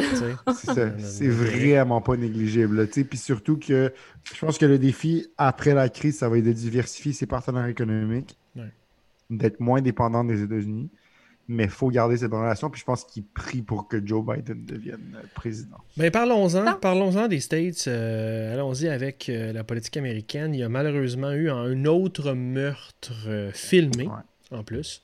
d'un Afro-Américain qui a été tué par un policier à Atlanta. mais cette fois-ci, ça a bougé différemment. très rapidement, des accusations de meurtre envers la ont été, euh, contre la police ont été portées. Euh, même la chef de police euh, d'Atlanta a démissionné, mais ça a mené à beaucoup de manifestations, on le comprend, dans les rues d'Atlanta. Ça, nourrit tout le mouvement qui a en ce moment sur, dans la frontière, au sud de la frontière, devrais-je dire. Pendant ce temps-là, 74%, 74 des Américains appuient les manifestations concernant George Floyd. probablement c'est c'est voulu, on va se dire que c'est voulu. On va me permettre de dire que c'est voulu, on ne se fera pas à croire. L'organisation de campagne du président Trump a choisi Tulsa pour mhm. euh, faire un premier rassemblement électoral, un retour au rassemblement électoral.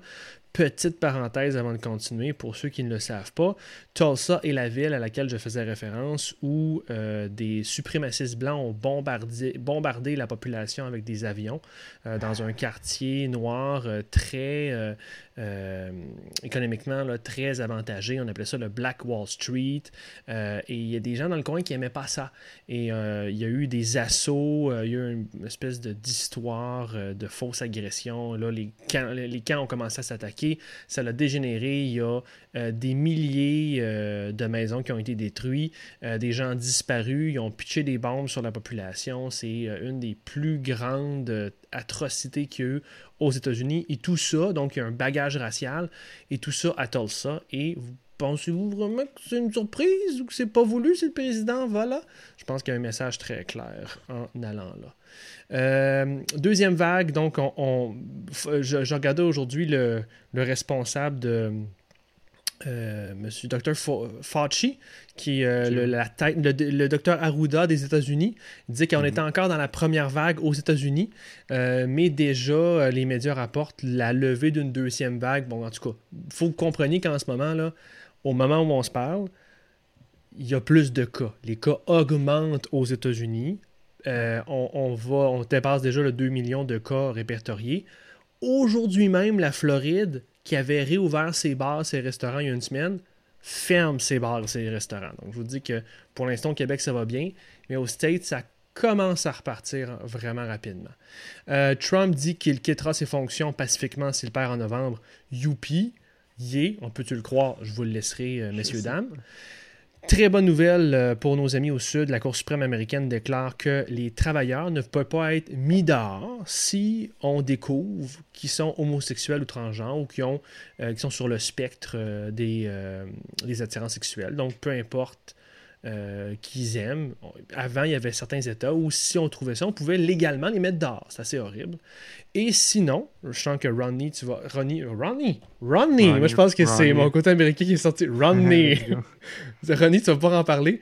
Euh, enfin, le livre de John Bolton s'en vient très rapidement. Euh, ça, fait, euh, ça fait les manchettes, il y a beaucoup de choses qui se disent. Le président essaie de bloquer la, publication du livre. Aujourd'hui, dans les médias, on a appris que Trump a demandé au gouvernement chinois de l'aider à oh remporter sa réélection. Euh, Es-tu surpris? Est-ce qu'on s'en va vers une deuxième séance d'impeachment? Eh boy. Comme, je sais même pas. Tu fais cette liste, là, j'entends cette liste, puis chaque élément c'est débile, hein? C'est comme. juste à dire, là, quand on a commencé les engagés publics, gang, pour moi, ça, c'est comme 8 épisodes en un. Ouais. Pour moi, là, tout ça, c'est comme juste n'importe quoi. Là. Il me semble qu'à l'époque, on aurait, on aurait fait, euh, il y avait que 3-4 nouvelles, puis on faisait 45 minutes là-dessus. À cette heure, ça va tellement vite, là, je capote. En tout cas, vas-y, je comprends ce que tu veux dire. J'ai une question pour vous deux. Avez-vous vu Tiger King? No. Alizé? Non. OK. Mais euh, pourquoi je vous demande ça? C'est parce que quand tu écoutes Tiger King, là, tu comprends? Tu écoutes chaque épisode, puis tu fais comme OK, non, attends. Ça peut pas, ça peut pas devenir pire. Là, pour vous expliquer rapidement, là, c'est, comme un gars qui possède un zoo ok, de tigre. Puis, dans le fond, le, le, gars, il, comme, il, fait vraiment pas tout ce que tu. les stéréotypes, tout, tout le stéréotype de quelqu'un qui possède un zoo tu te dis, voyons donc ce gars-là. Ce gars-là, OK, euh, il, a été candidat pour être, euh, pour être euh, gouverneur et président des États-Unis. il, est, homosexuel. Mais c'est un personnage fictif ou rien? Non, c'est un vrai gars. Il est homosexuel, mais il est super conservateur, anti, tu sais, je pense qu'il est un peu anti-immigration. Anti, tu sais, très gun note, genre, il, y a eu, il, y a eu, deux partenaires il comme un mariage à trois, il est polygame. Euh, puis hmm. l'accusation, pourquoi il est en prison aujourd'hui, il a été accusé de vouloir tuer, d'engager un tueur à gage pour tuer la dame qui possède un autre zoo de tigre comme sa rivale. Du bon monde. Ouais. Puis, puis le gars, euh, elle, elle est suspectée d'avoir tué son mari. Parce que son mari a juste disparu. OK? Puis maintenant, dans la vraie vie, ben, après, après Tiger King, le zoo du gars qui est en prison qui s'appelle Joe Exotic. Elle, s'appelle Carol Baskin. Je vous raconte ça parce que, comme vous vous face pendant que je vous raconte ça, mais c'est exactement ma réaction avec tout ce qui se passe aux États-Unis. Parce que, vraiment, la, la, la, décision est historique, oui, mais comme about time. Genre, voyons donc que c'était pas fait encore. Genre, puis surtout si vous connaissez l'histoire derrière pourquoi ils ont réussi à passer cette décision-là. Dans le temps, euh, ça, date du Civil Rights Act des années de, de 1960. Attends, quelle décision? La décision sur euh, le, les, les, le, genre. Homosexuels? les homosexuels et les, trans, ouais. Dans le fond, ça date du Civil Rights Act de 64, qui était une loi qui a passé après le décès de Kennedy, là, qui voulait vraiment des droits égaux pour tout le monde. Puis, quand on passait cette loi-là, euh, il y a un gars qui s'appelait Howard Smith, qui était sénateur, je pense, qui a fait insérer une phrase qui disait qu'il ne pouvait pas avoir de discrimination raciale euh, discrimination basée sur la race, et lui a fait rajouter et aussi sur le sexe, mhm. parce qu'il pensait que ça allait empêcher la loi de passer. Parce qu'il se disait, ah, les gens ne voudront pas l'égalité pour les femmes aussi, donc la loi va, échouer. Puis lui, il était super conservateur, puis il voulait que ça échoue. Ça n'a pas marché. Au grand étonnement de tout le monde, ça a passé. Puis là, maintenant, la, la Cour suprême se sont basés sur ce bout de phrase-là Non. pour faire passer, parce qu'ils se sont dit, si tu es un homme et que tu te fais renvoyer parce que tu es un homme, ben, en fait, si tu es un homme, mettons, puis que tu déclares ton amour à une femme avec laquelle tu travailles, puis là, tu te fais renvoyer, ben, tu t'es fait renvoyer parce que tu étais un homme.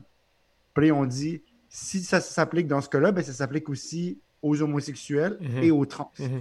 Donc, avec ça, avec ce bout Ah, de phrase ouais. qu'il y avait pour ça, je sais à cause de Raphaël Jacob, qui est l'analyste euh, super connu là, au Québec, là, qui parlait à la radio. J'ai entendu ça, c'était super intéressant. Puis ce qu'il faut Raphaël savoir Jacob. aussi, c'est qu'en ce moment, à la Cour suprême américaine, il y a une majorité conservatrice. Ouais, c'est Neil Mais Gorsuch. c'est ça, oui, c'est ça. Il y a quelque chose. à- Moi, j'allais dire deux choses. C'est que, à votre avis, là, en ce moment, combien de personnes, vous pensez, aux États-Unis, croient au changement climatique? À votre avis. On va sortir des sondages. Non, c'est une blague. Non, mais tu sais, comme si vous aviez à faire un guess, le réaliste. OK. Fait qu'on fait, on fait un petit jeu, là. On fait un petit jeu, tout le monde y. OK. Moi, je vais dire, moi, je vais dire, sans regarder avant, là, j'ai pas encore googlé, on va dire 60%. Mais c'est ça. Tu sais, c'est. Attends, attends, non, mais on va essayer tout le monde. René, vas-y, donc, donne un, chiffre. moi, je dirais plus que la moitié, mais moins que le trois quarts. Mais en fait, il y a des chercheurs qui ont fait une étude justement, puis ont été super surpris. là, C'est plus de 70% Je me souviens plus le, le- le- le pourcentage exact. ça.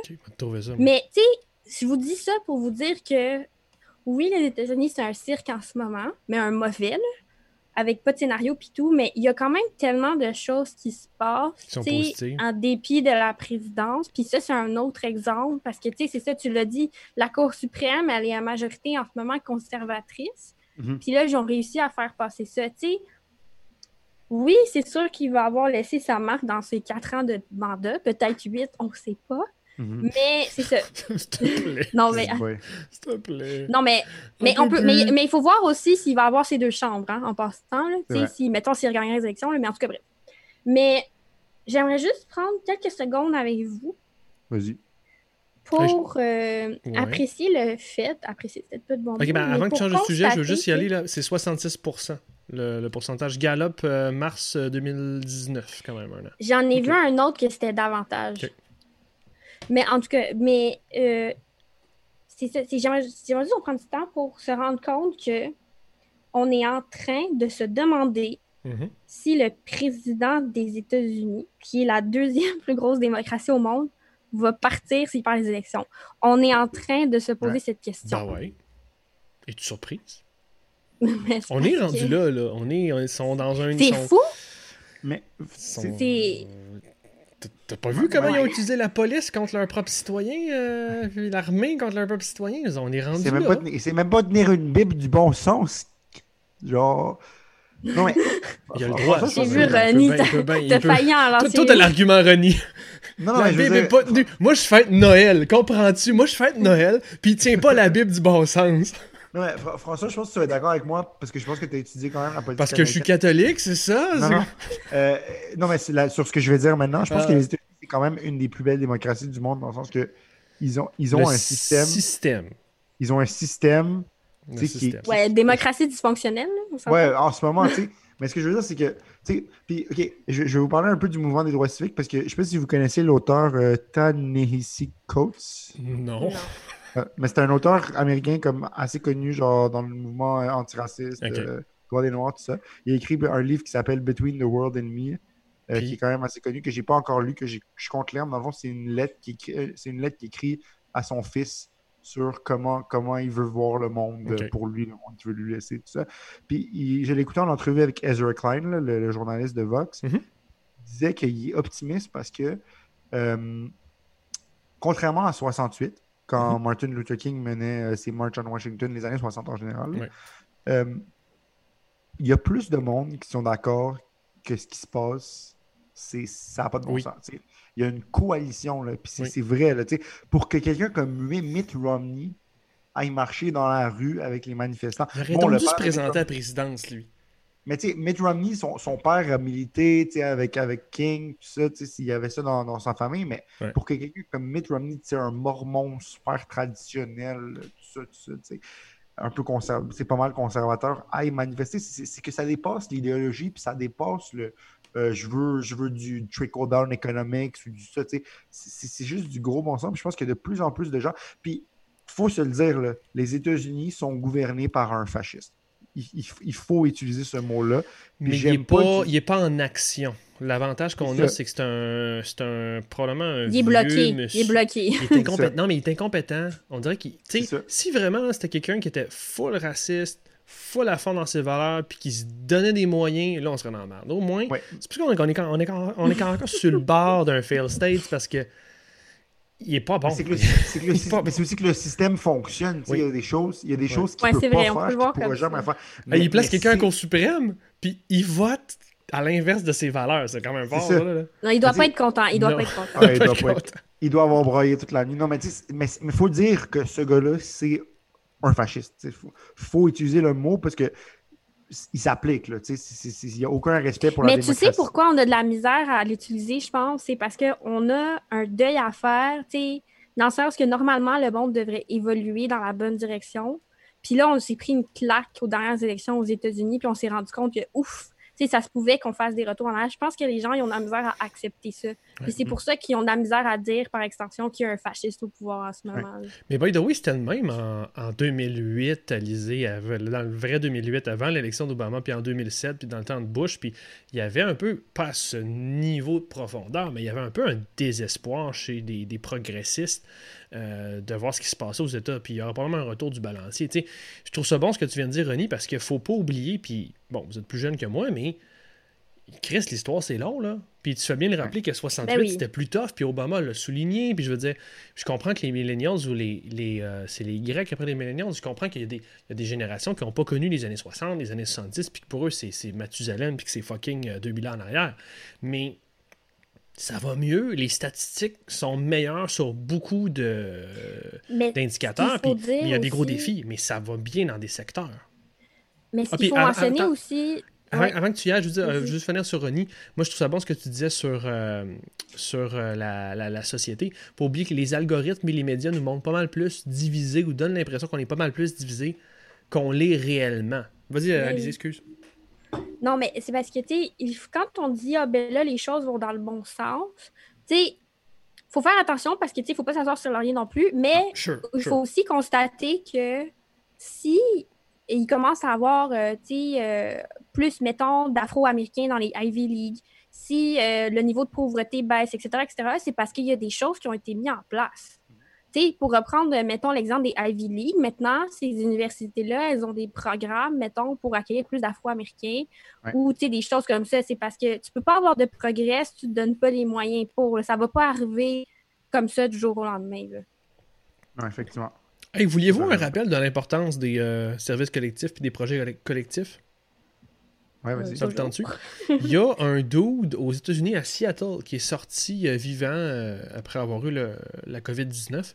Il est sorti de l'hôpital avec une facture de 1,1 million. Sa facture Oui! fait 181 pages. Ouf. Puis je sais que Oui, c'est un cas, puis qu'on ne fait pas des politiques publiques sur des exceptions, mais c'est une tendance, une exagération qui montre l'importance de s'unir collectivement pour avoir des services publics qui égalisent, suppriment les inégalités, puis qui aident les, moins bien nantis. C'est, c'est illogique d'envoyer des factures de même quand on reçoit une maladie. Je trouve ça irresponsable. Ça crée des grandes inégalités, des grands problèmes. Puis, euh, bon, ça donne des très bons shows de TV. Breaking Bad serait vraiment plate s'il y avait un système de santé américain, ça c'est clair. Au Mais- Canada, effectivement. Tu sais, euh, mais, mais, ça- Caroline, là, c'est dans ce temps-là que je vous avoue que je suis toujours souverainiste. Mais s'il y a une chose que j'aime bien du côté de la frontière, c'est bien mon système de santé canadien. En effet. Euh, François, aux États-Unis, euh, il y a John Stewart qui a, qui a refait surface. Je pense que, je pense que c'est important d'en parler. Parce que. Je pense que tu as envie d'en parler. Ouais, L'as-tu mais je vous ex- mais je l'ai pas, vu- j'ai pas vu, j'ai lu. Mais Parce j'ai pas, a- j'ai pas. Il apparaît plus souvent. C'est ça. Mais, mais c'est parce que ce que je réalise aux États-Unis, c'est que les, les entertainers, les, les, les, les humoristes, les, les, euh, les euh, Hassan Minaj, euh, John Stewart, euh, Dave Chappelle. les- les- Dave les Chappelle, Dave Chappelle, que j'ai pas encore écouté son spécial, les Late Show Hosts ont pris la place, ils font comme la job que les médias sont genre censés de faire aux États-Unis. Je sais pas si vous comprenez ce que je veux dire, dans le sens que Ouais, ils ouais. exposent les vrais issues. Genre, je sais pas si tu écoutes ça, François, Patriot Act, là, sur Netflix. Ouais. Mais c'est c'est Hassan Minaj, c'est un, des meilleurs shows. Ouais, ouais, c'est un humoriste, là, tu sais, il, il est super drôle, il est jeune, il, il doit avoir comme. Je pense qu'il vient du 35 Daily Show en plus de Jon Stewart. Ouais, je pense que oui. Euh, d'origine indienne, Mhm. tout ça. Puis, puis- puis il fait des épisodes sur des enjeux, mais, mais il va en profondeur. là. Genre, pendant l'élection canadienne, il était allé interviewer Justin Trudeau, puis il l'avait collé sur beaucoup d'affaires. Puis il l'avait Ouh. fait de façon drôle, puis très, très accessible. Mhm. Mais c'est ça, c'est qu'on dirait que ces gens-là sont comme en train de faire la job que, genre, les CNN et les... Puis, tu sais, parce que en ce moment, les, les, les CNN de ce monde vont nous donner les deux Cuomo ensemble. C'est- vraiment drôle, c'est cute, tout ça. Mais je- regarde que Chris Cuomo, il pousse jamais son frère sur les questions. Il va jamais lui poser des questions difficiles. Il va jamais le. C'est que je je suis pas en train de minimiser, les médias. là, ils, ils font un job super important. Ici aussi, au Québec, on, du- genre, on est content d'avoir nos médias. je- Il y a des journalistes qui font. Moi, j'écoute euh, Radio-Canada chaque matin la chronique politique, euh, Chantal Hébert, euh, Bernard aussi, genre les, les- les commentateurs. Il y a les- Quelqu'un comme Fabrice Ville qui est super présent dans les médias, puis les gens lui donnent une tribune pour qu'il parle, tout ça. Mais aux États-Unis, j'ai l'impression que c'est vraiment les late show hosts puis les Ouais. humoristes qui, qui parlent aux gens, puis qui leur ex- C'est comme. Euh, excuse, euh, je suis une partie sur une tangente, là, mais je sais pas si tu as vu ça, Some Good News, là, Ouais. euh, avec, avec John Krasinski. Ouais, t'en avais Mais parlé ici. Oui, c'est vrai, j'en ai parlé ici aussi. Mais euh, c'est ça, tu sais, ça aussi, ça, ça a duré huit semaines, mais tu ça, a- ça a un peu comme donné de l'espoir aux gens. tu Ça a été. Fait, je sais pas, tu on dirait qu'il se passe quelque chose aux États-Unis où est-ce que ces gens-là prennent plus de place puis ils font bien. Fait que est-ce qu'on est s'en va vers ça? Est-ce qu'on s'en va vers plus le late show hostisation des médias? Je sais pas si ça a du sens. Je sais pas ce que t'en penses. Ben, Allez voir l'épisode de, sur les médias de. De comment ça Ouais, de Patriot. A- Allez le voir, franchement, là, c'est- ça fait peur. Aux, aux États-Unis, historiquement, les. euh, je pense que c'est peut-être ça la différence entre deux cultures. là. Il y a plein de cultures dans la culture américaine. Il y a plein de micro-sous-cultures là-bas et ici. Mais euh, ça fait de nombreuses années, des décennies, que les late shows, le journalisme, euh, je pense à Morrow, euh, il y a plein de. Ça fait des années et des années qu'il y a un impact puis une prise de position claire, souvent d'animateurs, de, late show. Donc, c'est pas un phénomène nouveau. Je pense que la meilleure réponse à ta question, à ton point, ce serait que, puis ça vient un peu à ce que dit John Stewart, du moins, ces expressions culturelles-là sont juste le reflet de la société actuelle. Puis je me pose un peu la question au Québec. Moi, je suis beaucoup moins connecté sur la culture québécoise depuis que j'ai vécu aux States. Mais euh, je- est-ce que vous avez vu de votre côté des, des leaders culturels québécois ou puis culturels québécois dans le sens habite au Québec, là, pas genre euh, prenez pas le sens blanc francophone, mais tu sais, genre Ouais, des gens ouais. au Québec qui ont pris des positions, tu sais, je pense à comment il s'appelle, il est super drôle, euh, l'humoriste. euh, Gordioff? pas Gordiouf. Euh, il y a un humoriste, euh, quand je l'ai vu en plus, il s'est. euh, il a fait une entrevue avec? Anglade. Il a fait une entrevue avec Ah. Anglade dernièrement. Ah, mais non, mais c'est. c'est- Il a fait une entrevue avec Dominique Anglade? Oui, Colin Harris. Ah non, mais c'est- de c'est remuer le gars- ça comme ça, nous entendre, de chercher des gens. Est-ce que Non, mais c'est. c'est le gars de- mais c'est un gars de- d'occupation double qui fait une entrevue. Non, son nom, c'est. Hein?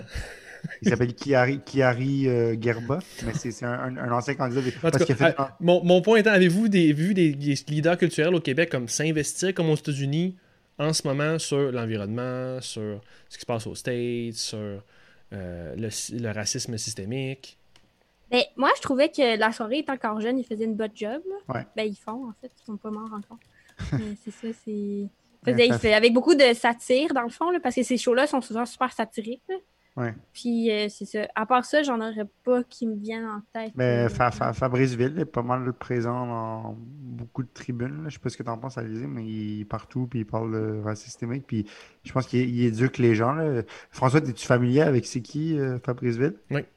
Il est Ouais, rendu c'est ça. partout à cette heure, ça n'a pas d'allure. Ben, c'est ça, tu sais, il- je pense qu'il fait de l'éducation populaire un peu. là. Je, trouve ça, je trouve ça intéressant comme une démarche. Puis ce qui est le fun, c'est que les médias lui donnent. Ben, tu sais, je parlais de Boucardiouf, mais Boucardiouf s'est prononcé là, pendant. Il, il écrit, une coupe de chroniques, je pense, qui était quand même assez. euh, Ouais, mais il y a un beau cardiouf de, en tout cas, de avant aussi. Là. Ouais, c'est euh, vrai.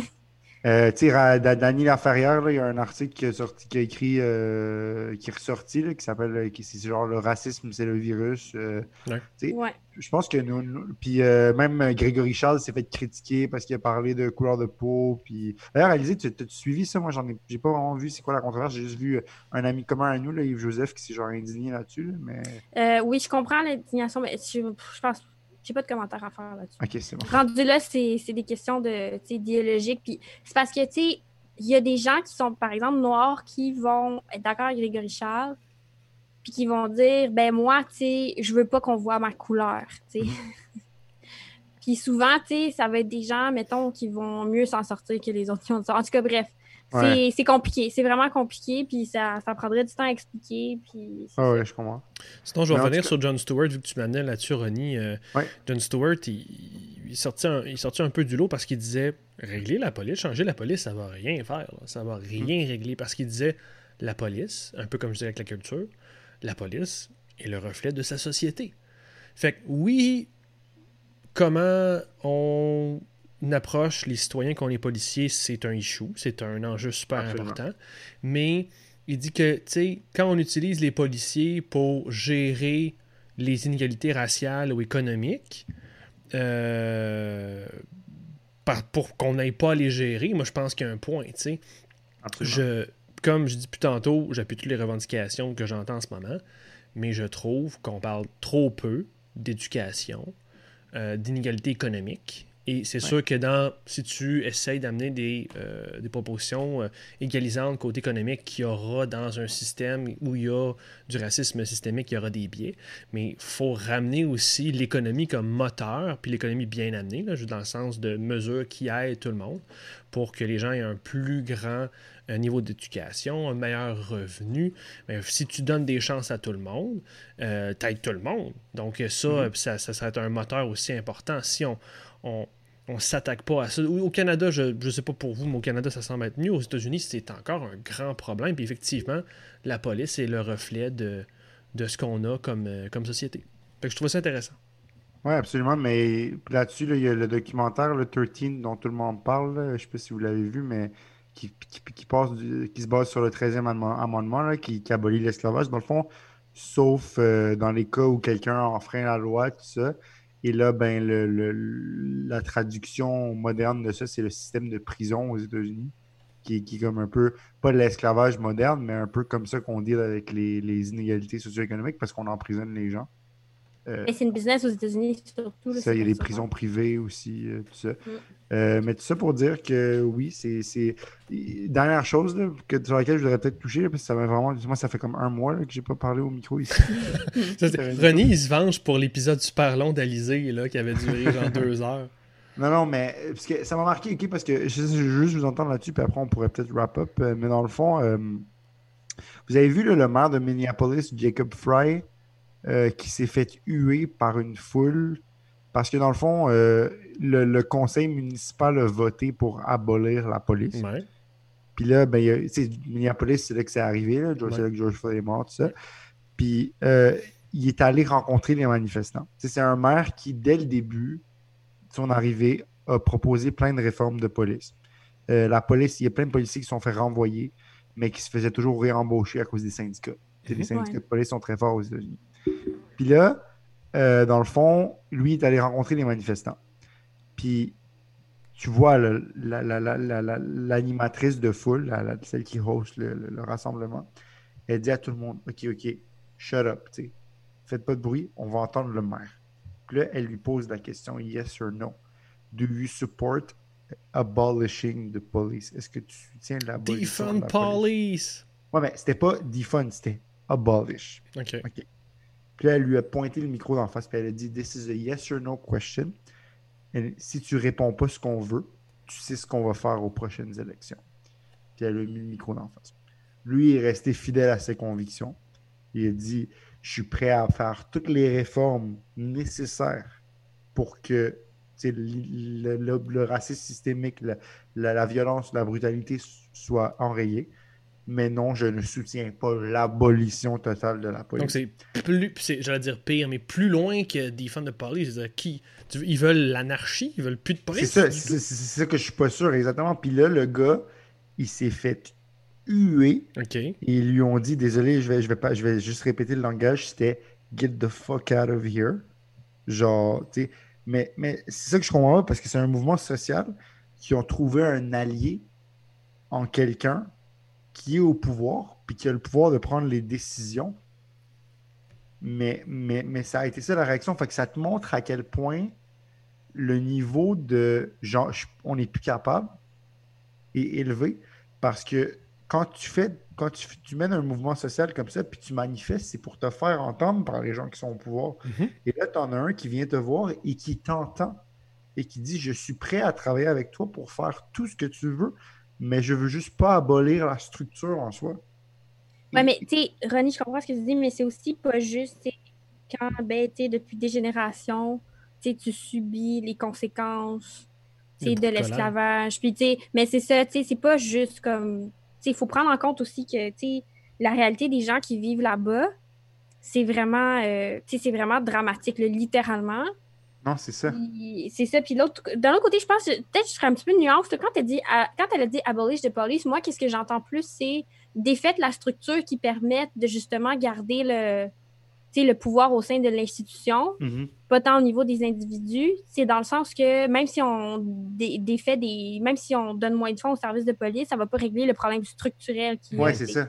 Que, je pense que c'est plus ça que. On va rentrer dans un débat de définition qu'on a eu la semaine passée sur l'utilisation des bons termes pour définir les bonnes affaires parce que c'est ça. On va rentrer dans la mais moi, cette, séquence-là m'avait choqué, puis je, comprends l'indignation des gens, mais moi, ce que je voulais dire, c'est juste que ça prend du courage pour un politicien d'aller d'aller se mettre dans une foule comme ça, puis de, de, de, de, faire face à la musique.